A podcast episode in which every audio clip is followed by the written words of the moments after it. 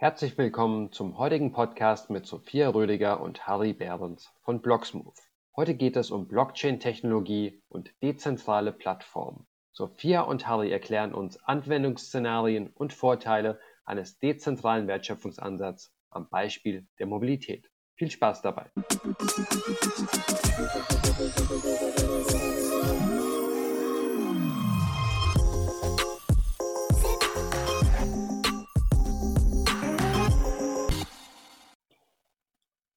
Hallo Sophia, hallo Harry, herzlich willkommen im Awake Mobility Podcast. Wie geht's euch beiden?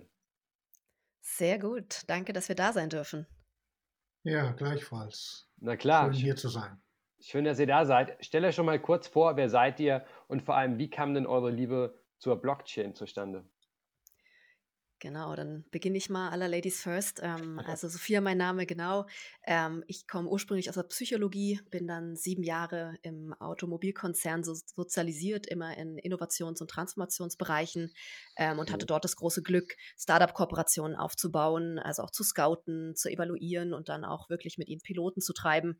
Ja, dann das letzte Jahr auch nochmal stark die interne Business-Transformation zu begleiten, also viel auch mit, mit Menschen in Organisationen zu arbeiten. Ähm, das ist so ein bisschen mein Background viel Fokus auch auf digitales Marketing, ja, und eben auf Partnerschaften. Das so ein bisschen zu mir und vielleicht noch die Liebe angeschlossen zur Blockchain ja. ähm, ist bei mir eher vor allem aus dem aus dem Hintergrund des Netzwerkgedankens. Also ich liebe Netzwerke, ich liebe die, mhm. die Macht von dezentralen sozusagen auch äh, Zusammenarbeitsmodellen, aber auch Wissen zu vernetzen. Und da war es dann irgendwo logisch, dass ich natürlich auch in eine Richtung einer dezentralen Technologie gucke und mich frühzeitig da ähm, ja, mit, mit Harry auch beschäftigt habe. Das ist so mein Gedanke. Also ich, mich interessieren oft die äh, Interaktion und die Menschen in so einem Technologiekontext, genau. Sehr spannend, vielen Dank. Ja, gut. Also ich bin äh, vom Hintergrund her Software, Software, Software. Also ich habe ein Diplom ja. in Informatik von der TU München. Ich habe einen Doktor in uh, Information Engineering von der Universität Tokio. Und zwar immer dort, wo Communication meets Computation, also verteilte Systeme jetzt. Mhm. Also immer, wo es nicht nur innerhalb eines Rechners irgendwas vor sich hinrattert, sondern wo die Dinger miteinander reden. Ja.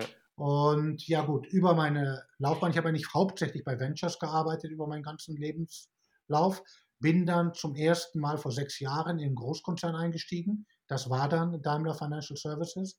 Und ich hatte mich halt schon seit 2013 aus technischer Sicht mit der Blockchain befasst, weil das einfach mal die Welt neu gedacht ist. Also wenn man sich wirklich damit befasst, dann merkt man, hier wurde etwas erfunden, nicht als Verbesserung dessen, was irgendwie vorher da war, sondern die Welt neu gedacht, als wäre ein geniales Kind vom Mars gekommen und hätte einfach mal gedacht, wir lösen jetzt die Probleme des Handelns, des Finanzens und so weiter. Ich löse die jetzt mal ganz genial von Grund auf neu und schere mich genau gar nicht darum, wie die das bisher gemacht haben. Und dann ungefähr, dann kommt sowas wie Blockchain bei rum. Und das ist einfach radikal, also so eine radikale Neudenke der Welt auf technischer Ebene habe ich bisher noch nie gesehen. Und ab dem Zeitpunkt, I was hooked.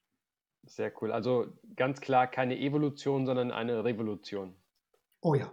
Disruptive Revolution. Alles mal auf den Kopf gestellt und weggeworfen und was komplett neu erfunden. Sehr cool. Sophia, wie habt ihr euch denn kennengelernt, ihr beide? Ja, wir haben uns äh, bei, bei Daimler, unserem vorherigen Arbeitgeber, kennengelernt. Ähm, und zwar nämlich genau dort an der Stelle, wo ich vorhin gesagt habe, ich hatte das große Glück, äh, einen Startup-Hub aufzubauen und Startup äh, zu suchen, die komplementär zu, zu Daimler Mobility und zu den Fachbereichen sind, also zu den Problemen, die dort herrschen.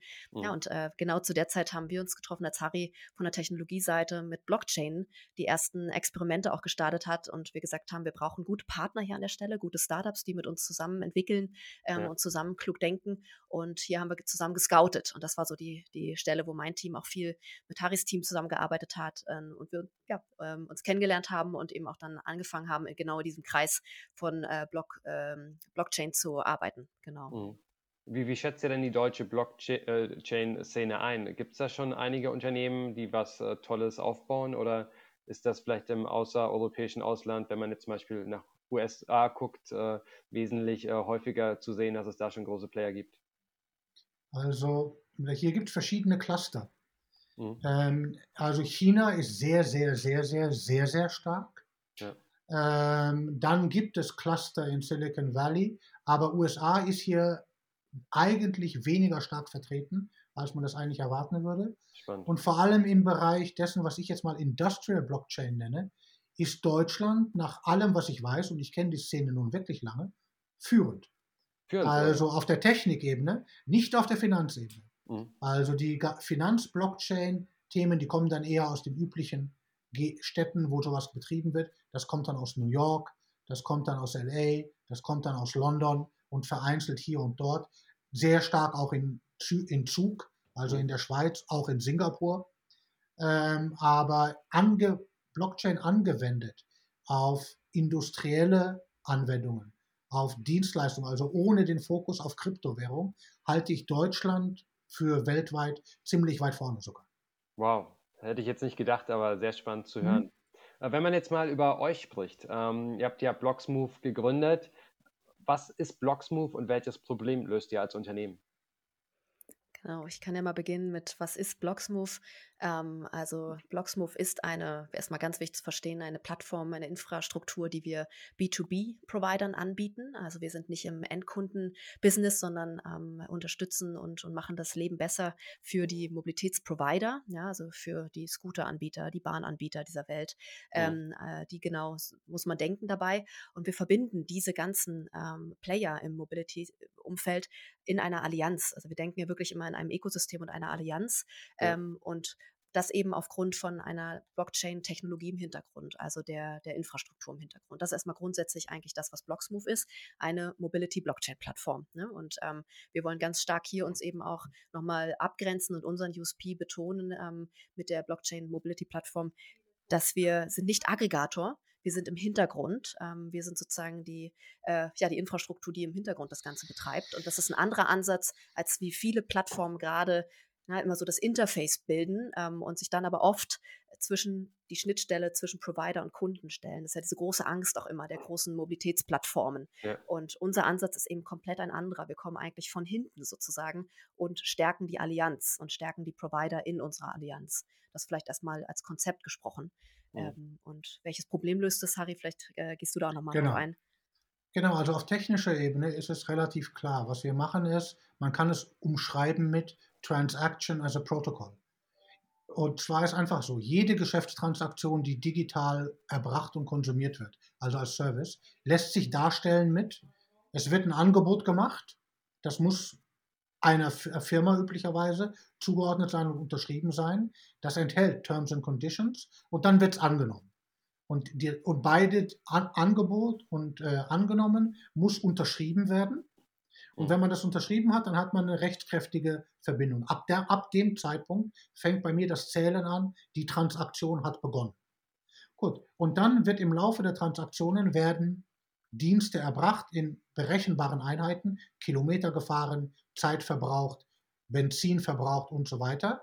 Die muss man belegen, um am Ende, wenn die Transaktion zu Ende ist, beide Seiten quittieren das, also Dienst zu Ende erbracht, ich bestätige Dienst zu Ende erbracht, wieder quasi signiert und gegensigniert. Und dann zu guter Letzt, und das ist das Ende der Transaktion, ist, dass man sie verrechnet.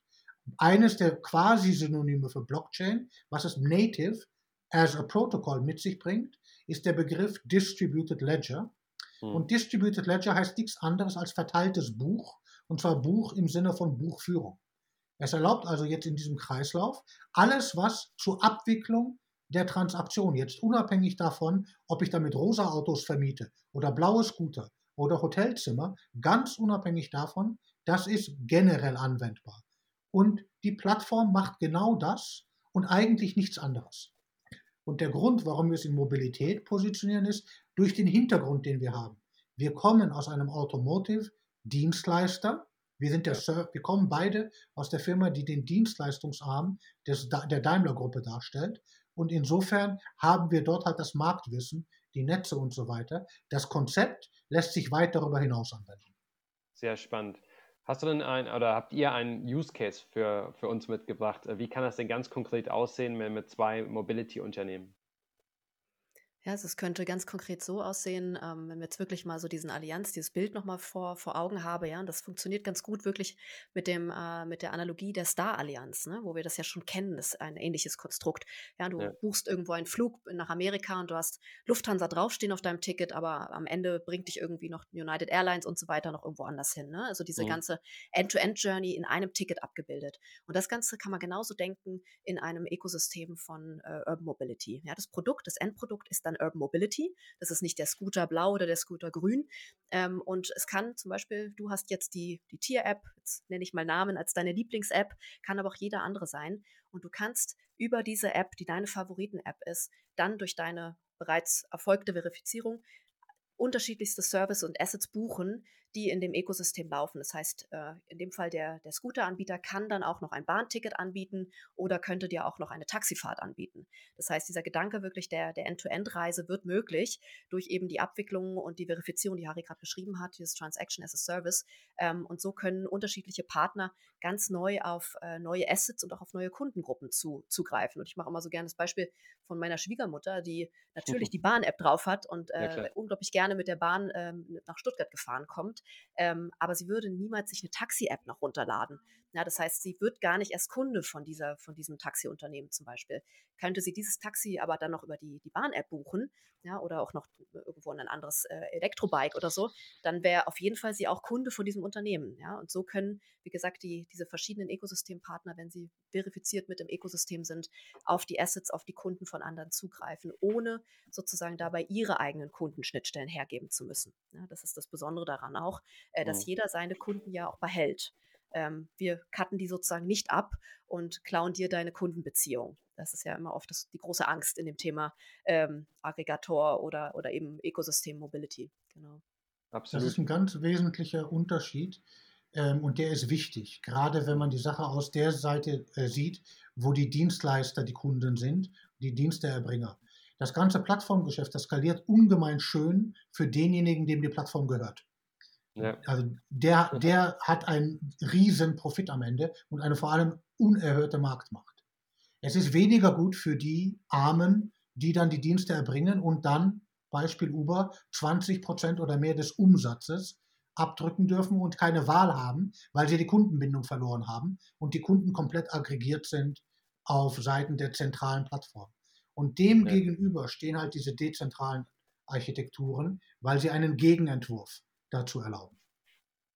Jetzt Richtig. nehmen, Entschuldigung, ja. Ja, nee, ich wollte nur noch mal ergänzen und genau dieses dezentrale Bild äh, ist eben so eine schöne neue Technologie, die es ermöglicht, diesen fragmentierten Markt zu vernetzen. Ne? Weil das Problem ist ja nichts Neues. Ja? Du hast vorhin ja auch nochmal nach dem Problem gefragt, Daniel. Und das gibt es schon lange. Ja, wir beschäftigen uns ja auch schon lange dort ähm, mit dem Automobilkonzern, ähm, woher wir beide kommen. Und trotzdem hat man es nicht geschafft, es so ganz zu lösen, ja, weil es eben so schwierig ist, genau wie Harry auch gerade gesagt hat. Wenn einer so diese Marktmacht immer haben möchte und einfach nur alle schluckt oder dazu kauft, das ist kein Modell, was überall wirklich auch äh, nachhaltig funktionieren kann. Ja, und oder es wird immer wieder zu viele Verlierer geben in dem Ganzen. Und äh, deswegen ist der Gedanke wirklich neu, den wir hier mitbringen. Macht absolut viel Sinn. Jetzt ähm, ist es ja in der Regel so, dass die Plattformen dann äh, einen Transaction Cut oder was auch immer nehmen. Ähm, wie verdient man denn als dezentrale Plattform Geld? Das unterscheidet sich nicht wirklich. Also die dezentrale Plattform, die hat halt ein ähm, viel genossenschaftlich strukturierteres Betriebsmodell. Also insofern, sie gehört so ähnlich wie die Genossenschaft der Weinbauern im Remstal, die gemeinsam eine Kälterei besitzen, und wir sind die Kälterei in diesem Beispiel, so sind die Mitglied dieser Genossenschaft im weitesten Sinne und benutzen sie. Und wenn sie sie benutzen, bezahlen sie Transaktionsgebühren. Einen bestimmten kleinen Prozentteil der Transaktionen geht als Gebühren an die Gesamtplattform. Das heißt, der einzelne Kunde, Partner, ist auf der einen Seite Kunde und zahlt ein, während er Geschäft macht. Und auf der anderen Seite ist er auch Eigentümer. Das heißt, Teil, sagen wir mal 80 Prozent dessen, was insgesamt eingezahlt wurde, wird halt wieder verteilt und ausgeschüttet. Und dann 20 Prozent ist für den Profit und den Erhalt der Plattform an sich. Das ist so sehr generalistisch ausgedrückt, ja. das Modell. Und auch hier wieder der Hinweis auf dieses kooperative, quasi genossenschaftliche, was es historisch im europäischen Raum immer schon gegeben hat, Ja. Savings and Loans, Einkaufsgemeinschaften, Genossenschaften, Reifeisen und, und, und, und, und. Nur, dass, es man, dass man es jetzt sehr schön auch technisch automatisieren und realisieren kann. Ja, absolut. Wenn man jetzt auch an euren Use Case denkt, hier in München sitzt ja auch Flixbus zum Beispiel. Äh, manche wissen ja, Flixbus äh, hat selbst äh, nur mit einem Bus begonnen äh, und hat äh, eigentlich nur Subunternehmen. Das wäre auch ein passender Use Case, oder? Ganz genau. Das, das könnte genau so eine, so eine Richtung sein. Ähm, und so denken wir natürlich auch. Also die Plattform ist das eine. Wir haben jetzt viel auch über das Technische geredet. Ähm, spannend wird das Ganze natürlich erst, äh, wenn die Ökosystempartner in, on board sind. Ne? Und das ja, ist auch ja. genau das, was äh, gerade unsere Hauptaufgabe ist, ähm, die äh, guten Gespräche zu führen und die Partner zu onboarden an der Stelle. Die Technik ermöglicht das, dass das eben sehr effizient, sehr schnell und auch sehr kostengünstig möglich ist. Also das ist auch das Neue. Ja? Ähm, und das war das, was in der Vergangenheit so noch nicht da war war, mhm. mit sehr aufwendigen unterschiedlichen Schnittstellen. Und richtig, da sind wir jetzt sozusagen, ähm, und genau weil du gerade von Subunternehmern sprichst, ähm, die Richtung geht natürlich äh, dahin, dass wir eher kleinere auch vor allem ansprechen wollen. Ja, nicht die großen Platzhirsche, die sind auf jeden Fall toll, wenn wir die aufgrund von äh, Demand-Zahlen natürlich dann auch in, auf der Plattform haben. Aber für die haben wir am Anfang erstmal noch nicht so viel Value Proposition zu verkaufen sozusagen. So spannend wird es für die, die eigentlich aufgrund ihrer kleinen Flotten und so weiter durch die Verbindung dann eigentlich den Großen gegenüber auch eine, einen, ein Gegengewicht äh, werden können, sozusagen. Mhm. Genau. Wie, wie schafft man es denn am Anfang, dieses Chicken and Egg-Problem hinzubekommen?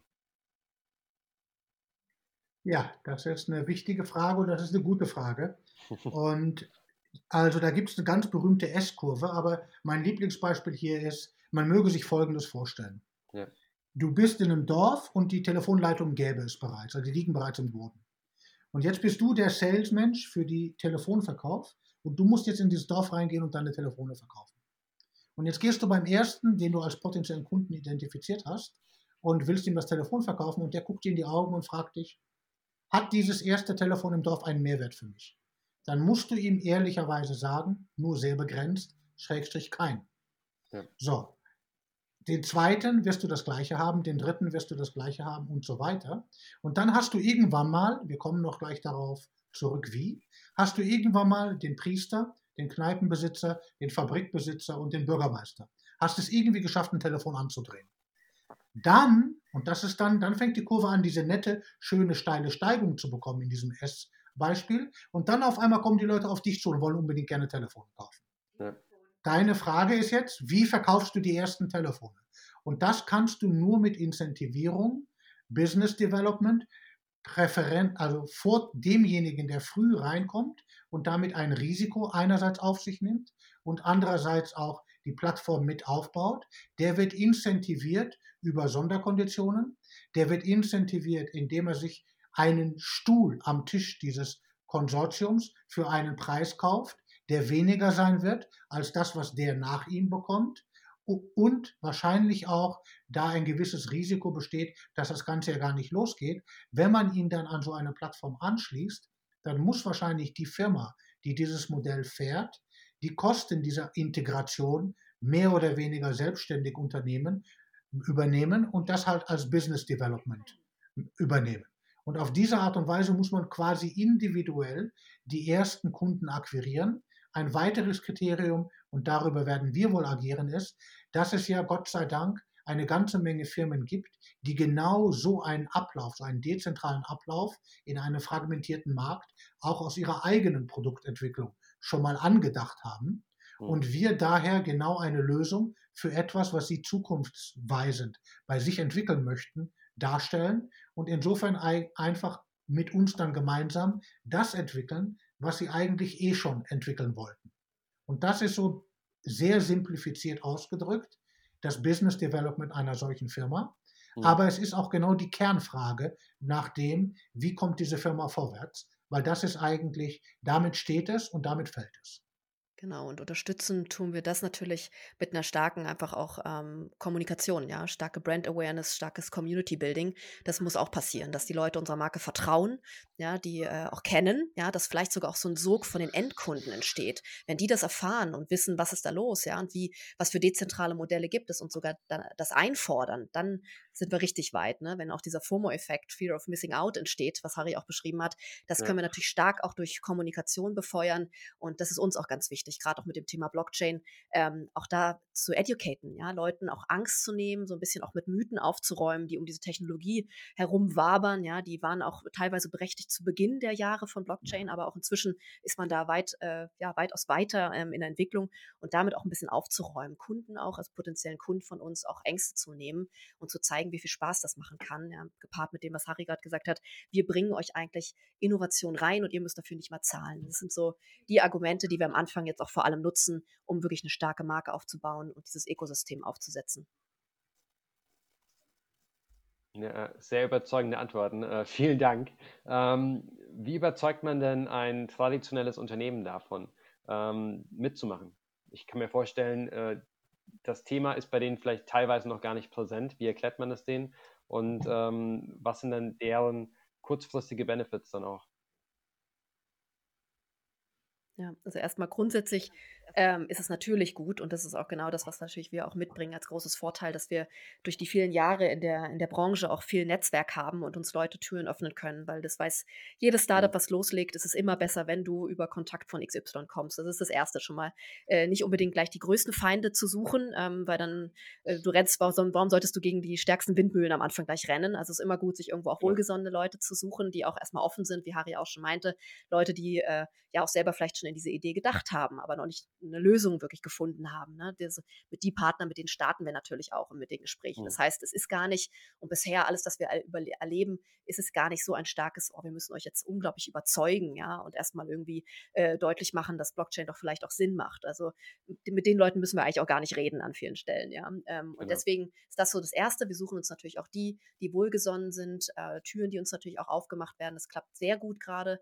Ähm, und dann klar, dann geht's los, erstmal auch zu gucken und zu fühlen, wo steht das Unternehmen, ja, äh, muss man vielleicht auch erstmal, was ich vorhin gesagt habe, zu Blockchain vielleicht auch erstmal so ein bisschen erklären, ja, ein bisschen aufräumen und, und deswegen ist natürlich auch der Harry immer von Beginn an mit dabei, gleich auch anzudocken an das Bestehende. Also was habt ihr dort als Organisation, als System, als Use Cases ähm, mhm. und den Transfer so ein bisschen auch vorzubereiten, ja, eine Brücke zu bauen, ähm, ja. ihnen Angebote machen und das klappt unglaublich gut mit der Sprache. Und am Ende ist es ja auch gerade eine Sprache, die Realität schafft.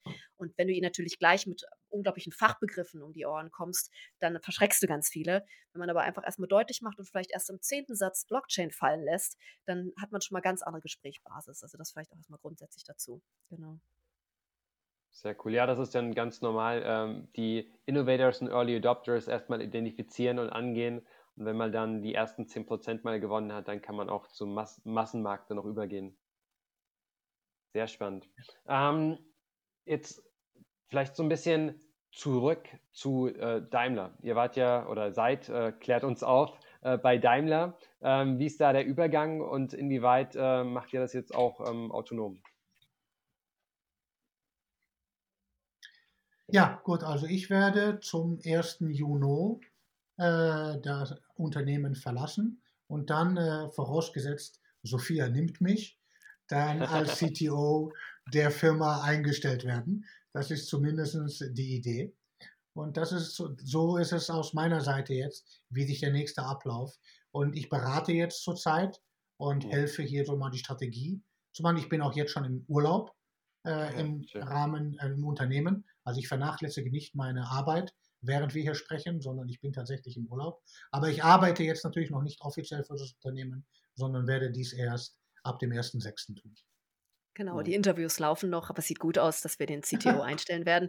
Genau, und das ist, ähm, ich bin mit dem Gründerteam genau und bin die CEO ähm, und darf ab nächsten Monat mit Vollzeit wirklich und Vollgas auch rangehen. Ähm, richtig trotzdem, wie wir vorhin schon gesagt haben, äh, unglaublich wertvoll und dankbar, dass wir diese Schule im Corporate hatten, gerade äh, in der Automobilindustrie, weil das ist das, was uns auch unique macht und uns ähm, ganz viel Wissen und Expertise und Netzwerk mitgibt, jetzt für die nächsten Schritte nämlich auch, die da so entscheidend sind. Deswegen war es eine spannende Zeit und eben aufgrund von den Aktivitäten auch rund um Blockchain Factory und die Startup-Kooperationen hatten wir eben viel äh, Raum, viel Freiheit auch, ähm, hier ganz viel schon zu explorieren, ja, den Status ja. sozusagen der Exploration auch dort in so einem Setup ähm, auf der grünen Wiese und trotzdem aber mit Regulatorik von einem Großkonzern zu bewältigen, ja, so als wirklich äh, Experiment, ähm, was dann auch absolut äh, bewiesen und erprobt ist von allen Ecken und Enden und allen Regulatoriksrichtungen, äh, die man denken kann. Ähm, und haben jetzt aber die große Chance, äh, damit wirklich dann auch im Außen ähm, wirklich auch dezentral und offen das, ja, diese Vision zu Ende zu denken und umzusetzen. Genau. Sehr spannend. In den Vorgesprächen habe ich jetzt auch schon mitbekommen, ihr habt jetzt die erste Finanzierung eingesammelt. Herzlichen Glückwunsch nochmal dazu. Ähm, jetzt auch ohne überhaupt äh, über Investoren konkret zu sprechen. Ähm, wie wählt man denn als Blockchain-Startup seine Investoren aus? Und am Anfang wurde ja schon angesprochen, Deutschland ist Vorreiter in der Blockchain-Szene. Gibt es denn auch in Deutschland schon äh, führende Investoren in diesem Bereich? Nun, ähm, mit aller Liebe zu Deutschland, wir wissen, ja. glaube ich, alle, in, generell in der Geschäftskultur neigen wir hier zur Abwägung und zur Prüfung und zur Sicherheit und weniger zum einfach mal vorauspreschen und ähm, agieren. Die Risikofreudigkeit im angelsächsischen Raum ist nach meiner persönlichen Erfahrung, ich will das nicht in Klischees fassen, aber nach meiner persönlichen Erfahrung ausgeprägter. Mhm. Im chinesischen Raum übrigens auch. Das heißt, während ich eindeutig der Meinung bin, dass in Deutschland technisch die besten Unternehmen in dieser Art von äh, und auch die größte Masse an klein, kleineren Unternehmen sind in diesem Bereich, so würde ich jedem Unternehmen raten, wenn ihr schnell wachsen wollt, fangt an im Ausland.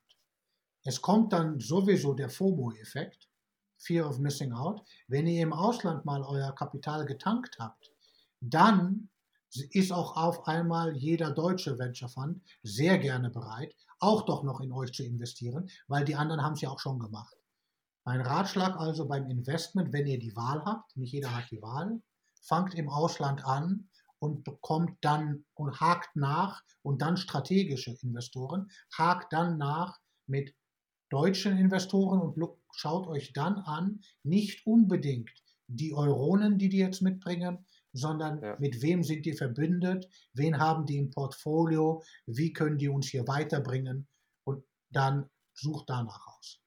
Genau, also wirklich zu gucken, was ist Smart Money, ne, Harry? Ähm, äh, was für Netzwerke sind dahinter? Also das ist ganz wichtig, nicht einfach nur irgendwas zu nehmen und auch nicht viele Business Cases eignen sich dafür, wirklich mit VCs zu sprechen, ähm, weil die natürlich auch ganz bestimmte Leute suchen und, und Teams suchen, die äh, in der Masse, in der sie investieren, auch dann wirklich das eine Startup sind, was das wieder reinbringt, was sie investieren. Ne? Und deswegen ähm, vertun sich da auch viele Startups, die gar nicht diesen Business Case haben. Wir haben die großartige Schönheit hier einer Technologie, die skalieren kann kann und deswegen einen sehr, sehr großen ähm, äh, Potenzialmarkt sozusagen auch ansprechen kann. Deswegen eignet sich das gut und haben uns natürlich auch auf die fokussiert, die stark sind im Technologie- und im, im Blockchain-Umfeld. Und genau, deswegen hat es uns erst ins Ausland getrieben. Wir sind nebenbei natürlich auch dran, ähm, äh, Förderprogramme und so weiter in Deutschland äh, uns zu bewerben und ja. haben da auch erste gute, äh, gute Starts hingelegt. Ähm, äh, auch Baden-Württemberg ist da gerade dran, auch und Nordrhein-Westfalen viel auch in das Richtung Blockchain-Thema äh, zu investieren.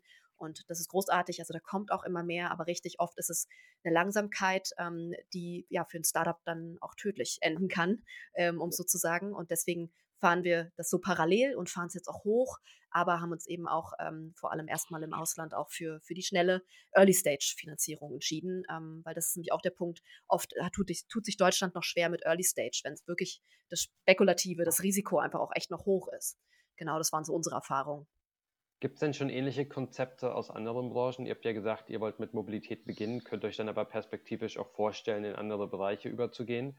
Gibt es in anderen Bereichen schon ähnliche Konzepte? Ja, also äh, selbst wir sehen schon jetzt auch drei Use Cases sozusagen, die uns äh, schneller beschäftigen, als wir gedacht hätten. Ähm, wir haben gedacht, wir fangen mit diesem Urban Mobility Thema an und das ist das Schöne, die Plattform ist immer Blocksmove. Ja, das ist die Plattform, nur sie ist eben für unterschiedliche Cases denkbar. Und Urban Mobility war der Case, wo wir auch sagen, da kommen wir her, das ist unsere Expertise, das ist unsere Story, die wir auch genau, nämlich vor Investoren auch, auch pitchen und ähm, äh, ja, wo wir auch die Überzeugung ähm, äh, äh, herstellen können. Es gibt dann aber auch noch zwei andere Cases. Einmal vorhin äh, einleitend ging es kurz um das Thema Logistik. Ähm, und genau das ist nämlich ein, ein, Thema, also auch die, das sozusagen smarte Bewegung von Ladung sozusagen, ja. Und gerade auch in Städten hat man ja auch riesen Schmerzpunkte mit dem ganzen Thema Delivery, ähm, äh, Lieferung, Ladung und so weiter. Also genau das wird äh, auch ein Thema sein, ein, ein zweiter sozusagen Produktarm. Und ein dritter ist das ganze Thema Energy ähm, und vielleicht das Stichwort, was du schon gehört hast, mal die Sektorenkopplung. Ähm, ja. Nämlich genau dann, wenn du grüne, grün gesammelte Energie, nämlich durch Sonne, die halt scheint, wenn die Sonne scheint und du aber dann nicht immer den ganzen Strom brauchst. Ähm, und wir gerade sehr bizarre Modelle da auch haben, um dann die Energie wieder zu verbrauchen, ja auch sehr kostintensiv. Ja. Und hier die Autos mit ihren Batterien auch ähm, eine ganz neue Rolle spielen werden. Ähm, das ist aber ein Zukunftsszenario, da verdient heute noch keiner Geld mit. Das wird einfach äh, in den nächsten fünf oder zehn Jahren passieren. Aber das ist ein spannender dritter Use Case, wo wir auch mit mitdenken und mitgestalten mit unserer äh, Blocksmove-Plattform. Also es gibt die Plattform, es bieten so viele äh, ja, unterschiedliche Richtungen und Industrien Use Cases dafür, ähm, aber wir wollen uns natürlich auch nicht verzetteln und deswegen ist das so der Fokus, wo es immer um Bewegung geht. Es geht um Bewegung, ja, entweder mit Energie oder entweder auch mit Ladung und eben, wie jetzt auch am Anfang thematisiert, die Urban Mobility-Thematik, die unsere Hauptgeschichte und auch unser Hauptthema ist gerade. Ein ja, weiterer Use Case, der sicher kommt, ob wir ihn angehen oder nicht, das ist noch ein bisschen in der, in der Schwebe. Das Lieferkettengesetz wird sowohl in Deutschland wie auch in Europa kommen. Das heißt, zu gut Deutsch, man wird Firmen in Europa und in Deutschland sagen, wenn ihr etwas verkauft oder einbaut, müsst ihr nachweisen, dass es nach menschenrechtlichen Erwägungen sauber gelaufen ist und dass es auch nach Emissionserwägungen sauber gelaufen ist. Das heißt, man wird eine mehr oder weniger lückenlose Belegführung von bestimmten Schlüsselwerten in der Herstellung und Vor Vorprodukterbringung äh, fordern. Und wenn man sich überlegt, wie man das belegen möchte, weil das ja hier natürlich immer eine Kette von unabhängigen Firmen ist, die hochfragmentiert ist, so kristallisiert sich dort heraus, dass das die Technologien, auf denen das basieren wird, das ist praktisch klar. Das werden einerseits sogenannte dezentrale Identitäten sein, also das Stichwort ist DID, und auf der anderen Seite wird das Blockchain sein. Und rein technisch gesehen sind das genau die Protokolle, auf denen wir auch aufsetzen. Es ist eine ganz andere Industrie, aber wir gehen davon aus, in den nächsten zwei, drei Jahren wird es dort riesen Opportunities geben. Und wer immer sich auch hier etabliert und einer der zwei, drei Plattformen sein wird, der dieses, der diesen, der das als Dienst erbringt und damit den Unternehmen möglicherweise exorbitant hohe Kosten erspart, der hat natürlich auch einen wunderbaren Business Case. Und also ich wollte das einfach mal so erwähnt haben. Wie gesagt, wir sind uns noch nicht sicher, ob wir das angehen. Es ist sicher nicht unser Kerngeschäft. Mhm. Aber auch wenn wir es nicht angehen und irgendjemand hört hier zu und ihr glaubt, ihr habt das raus und ihr habt die nötigen Kontakte, entweder macht es oder kommt auf uns zu. Wir können euch technologisch was zur Verfügung stellen. Da ist wirklich was zu holen. Sehr cool. Ähm, du hast jetzt angesprochen, es gibt dann vielleicht in Zukunft auch zwei, drei Marktführer. Ähm, wie kann man denn die Unternehmen dazu bringen, nur auf einer Plattform dann auch äh, eingeloggt zu bleiben und, und nicht auf verschiedenen Partys dann zu tanzen? Wollen wir nicht, ganz aktiv sogar. Wir machen das von vornherein so und das muss Teil des Pitches sein.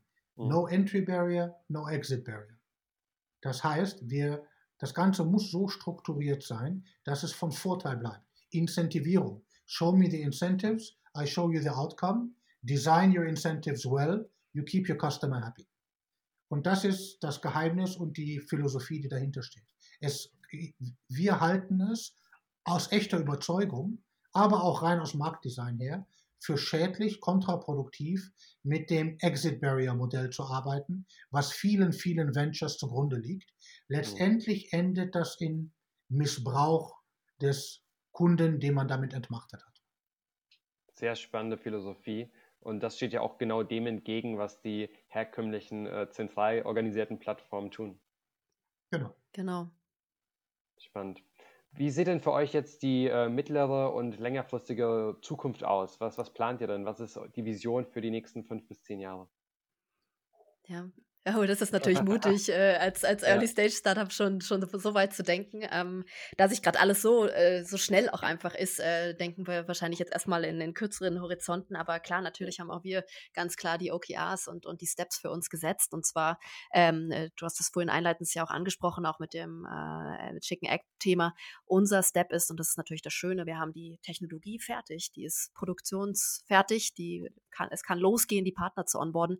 Deswegen ist unser Step jetzt natürlich ganz klar äh, diese die Partner zu gewinnen, ja, in unser Ökosystem zu bringen. Das ist gerade genau das, was, was uns jeden Tag äh, beschäftigt hält, was toll ist, weil das bedeutet, wir haben viele gute Gespräche, erst zwei Drittgespräche und es entwickelt sich in eine gute Richtung, hier auch wirklich konkrete schon Letter of Intents zu unterschreiben. Ähm, und das zeigt uns, dass wir hier auch zur richtigen Zeit kommen gerade. Also das ist das, das Hauptding gerade. Natürlich die, das Venture aufbauen, ja, äh, Leute wie tolle CTOs onboarden, das ja. kommt natürlich auch noch alles. Also ähm, die Brand aufbauen, wie wir gesagt haben, gerade social medial wollen wir hier einfach einfach frühzeitig mitdenken, um, wie gesagt, gerade rund um das Thema auch Blockchain, ähm, ja, eine neue, eine neue, ein neues Wissen, eine neue ähm, Bekanntheit und Bereitschaft auch aufzubauen. Und das kann man eben gerade social medial gut unterstützen. Also das sind so die Dinge, wo wir gerade ganz konkret dran sind, ähm, die Funding-Runde der Investoren, die haben wir sozusagen abgeschlossen, sehr erfolgreich. Das heißt, ähm, unsere Start-Pockets, äh, unsere Taschen sind dafür gefüllt, dass wir eben die ersten, gerade auch Freelancer für in äh, Development einstellen, ja, dann einen Social-Media-Experten, einen CPO. Also es geht jetzt wirklich los, dass das Team wächst, das Kernteam. Natürlich nicht zu groß, weil wir wollen die, genau diesen Plattformgedanken, äh, diesen flexiblen und dezentralen Plattformgedanken natürlich, den wir verkaufen an Kunden, den wollen wir auch selber leben als Firmen-DNA. Deswegen ähm, werden wir natürlich keinen riesengroßen Wasserkopf auf, aufblasen. Ähm, und das ist so jetzt das eigentlich, wo wir ganz konkret gerade dran sind, ganz genau. Mhm. Jetzt äh, hast du es ja schon auch angesprochen, ihr wollt äh, das auch selbst leben. Inwieweit hat denn dieser dezentrale Gedanke auch einen Einfluss auf Unternehmenskultur und äh, auf Zusammenarbeit? Ja, das wird prägend sein. Das ist genau das, was wir auf jeden Fall von Beginn an jetzt äh, legen wollen und legen als die Werte. Ähm, wir haben jetzt auch schon, und das ist das äh, Großartige, ja, unsere COO ist in Amerika. Ähm, wir sitzen hier alle verteilt, ähm, haben uns selbst auch teilweise, also ich habe unseren CFO auch letztens erst zum ersten Mal dann wirklich physisch gesehen. Das hat sich angefühlt wie ein Blind Date, ähm, ja. wenn man sich dann am Bahnhof trifft und ist er das jetzt, ja? Ähm, aber das ist das Großartige, das äh, Digitale und das ist auch das Schöne gerade in einer Welt, wo viele Leute ja eben nicht so privilegiert privilegiert sind und zur Arbeit gehen können. Ja, wir haben das tolle große Glück, dass wir das hier zu Hause tun können und das eben alles digital vernetzt tun können. Und das ja. ist auch genau die Idee. Also es ist egal, von wo jemand arbeitet. Das Team ist eh maximal international und diverse, sei es äh, Nationalitäten, Frauen, äh, Alter, was auch immer, Männer, ähm, also alles ist mit dabei und das soll auch genau unsere DNA werden und sein ähm, und bleiben auch. Ähm, und das ist das Schöne. Also wir sind eine Plattform, auch so wie wir zusammenarbeiten. Alles virtuell, alles über tolle Tools. Das ermöglicht ja ähm, auch die ganze Technologie uns jetzt. Und so soll es auch weitergehen. Nicht nur jetzt am Start, sondern auch wenn wir größer werden. Sehr cool. Ja, man kann richtig hören, dass ihr zwei für das Thema komplett brennt. Ähm, hm. Vielleicht abschließend äh, noch eine Frage, die etwas persönlicher ist. Ähm, wir als Awake Mobility, wir haben uns natürlich auch die Frage gestellt, wieso machen wir das überhaupt? Was motiviert uns? Äh, wieso stehen wir jeden Tag auf? Was wollen wir erzielen? Wie wollen wir uns auch dadurch selbst verwirklichen? Ähm, wieso steht ihr denn jeden Morgen auf und äh, arbeitet für äh, Blocksmove, äh, wenn nicht jetzt schon, Harry, äh, aber dann auch vielleicht ganz bald? Da bin ich ja, gespannt, also, was du sagst. ja, also bei mir ist es eigentlich, das ist der disruptive Charakter. Ich habe mhm. einen rebellischen Zug in mir. Und ja. ich mag es nicht, wenn Sachen, wenn Fehler gemacht werden, die mit Ansage sind. Mhm. So, und wenn man sich diese Technologie anguckt, wie gut, wie genial die strukturiert ist, wie viel besser man wirklich so viele Abläufe, so viele Geschäfte strukturieren kann. Und wenn ich dann sehe, wie viel doch Widerstand dagegen ist, der nicht rational, nicht ökonomisch, mit eigentlich fast keinem Kriterium, außer ich möchte mich nicht bewegen, ich möchte mich nicht verändern, zu begründen ist. Das treibt mich einfach an, weil ich der Meinung bin, das geht besser und deswegen soll es auch besser gemacht werden. Und hier ist wirklich die Möglichkeit, da ich mal, ich kann nicht die Welt verbessern, aber von Technik habe ich Ahnung. So, das heißt, hier auf der Ebene, da kann ich wirklich einiges dazu beitragen, dass es besser schneller, effizienter, fairer und nachhaltiger wird. Und das ist letztendlich, ich bin weder finanziell motiviert, noch interessiert ja. mich Karriere auch nur ein Hauch. Das ist eigentlich das, worum es mir geht. Genau, und ich glaube, das ist das, was uns alle verbindet. Also irgendwie so dieser Pioniergeist. Wir wissen, wir sind immer noch ganz vorne dran, hier eine Technologie auch wirklich ins echte Leben zu bringen. Das ist auch das, was mich motiviert. Wie bauen wir wirklich die Brücke zwischen dem realen Leben und dann so einer neuen Technologie, genau wie Harry gesagt hat, die so viel mitbringt, ähm, aber wir vielleicht auch gerade noch gar nicht verstanden haben, wie wir es wirklich anwenden können. Ja, ich vergleiche das immer so gerne so mit dem äh, Lagerfeuer, äh, als wir das Feuer entdeckt haben in der Steinzeit und uns daran verbrannt haben, weil wir ja. noch gar nicht wussten, was, was Licht und Feuer Gutes tun kann. Ja, und ich glaube, so lernen wir auch gerade erst, äh, was eigentlich diese Technologie in unserem echten Leben bewirken kann und damit auch echt über ja, neu umkrempelt und, und neu gestaltet. Das ist das, was uns, glaube ich, jeden Tag aufstehen lässt und am Ende ein echtes Problem, was wir lösen. Also es war immer das, was Harry und mich auch angetrieben hat, lösen wir wirklich etwas am Ende, ja, oder kommen wir jetzt einfach nur mit irgendwas, weil es halt gerade total fancy ist ist und voll der Hype ist. Nee, wir lösen hier echte, wirklich Schmerzpunkte ähm, bei Endkunden, aber eben auch bei den Anbietern. Und das motiviert, wenn man dann auch wirklich äh, merkt im Dialog mit den Partnern, ähm, wir adressieren auch etwas, was bei denen wirklich ähm, ja, ein Problem löst und, und zu einer neuen Wirksamkeit verhilft. Sehr cool. Ja, ihr beiden, Sophia, Harry, vielen lieben Dank für das spannende Gespräch, für die Insights äh, in euer Unternehmen. Ich wünsche euch auf jeden Fall ganz viel Erfolg, werde euch äh, mit Sicherheit verfolgen und ich freue mich auch, wenn wir weiterhin in Kontakt bleiben. Vielen Dank und bis bald. Danke, sehr ja, gern. Danke dir.